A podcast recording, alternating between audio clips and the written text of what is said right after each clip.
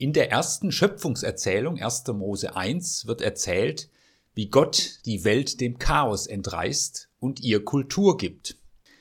In der zweiten Schöpfungserzählung 1. Mose 2 macht Gott den Menschen aus dem Staub der Erde und bläst ihm den Odem, den Atem des Lebens ein. Danach legt Gott als erstes einen Garten an und bringt den Menschen in diesen Garten. Er macht keine Fabrik, in der der Mensch schuften muss, er baut kein Arbeitslager, er legt einen Garten an.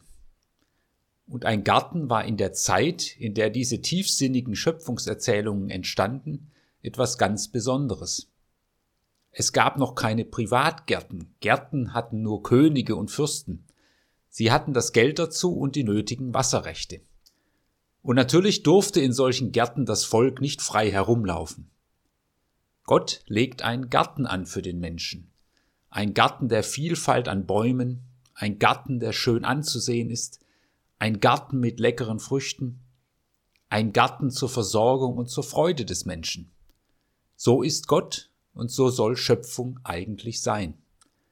Es ist gut, wenn das immer wieder zum Leuchten kommt, gerade angesichts der Zerrissenheit, der Zerstörung und Not in unserer Welt. Der Mensch soll nun diesen Garten gestalten und bewahren. Er bekommt damit Anteil am Kultivieren dieser Erde. Kultur heißt ja, dass etwas durch Menschen eine Form bekommt. Natur wird zu einem Garten, Noten zu einer Symphonie, Buchstaben zu Wörtern und Wörter zu einem Theaterstück, Farben zu einem Gemälde, Holz zu einem Schrank, ein Stück Metall zu einer Einspritzdüse. Etwas gewinnt Gestalt. Etwas drückt Schönheit aus. Etwas entsteht zur Anregung des Menschen, zur Lebenserleichterung, zur Freude, zur Nachdenklichkeit, manchmal auch um Menschen aufzurütteln. Kultur, etwas gestalten zu dürfen und zu können, gehört zum gottgeschenkten Menschsein, ist somit menschheitsrelevant. Kultur braucht ihren Raum, die Unterstützung und auch eine angemessene Finanzierung.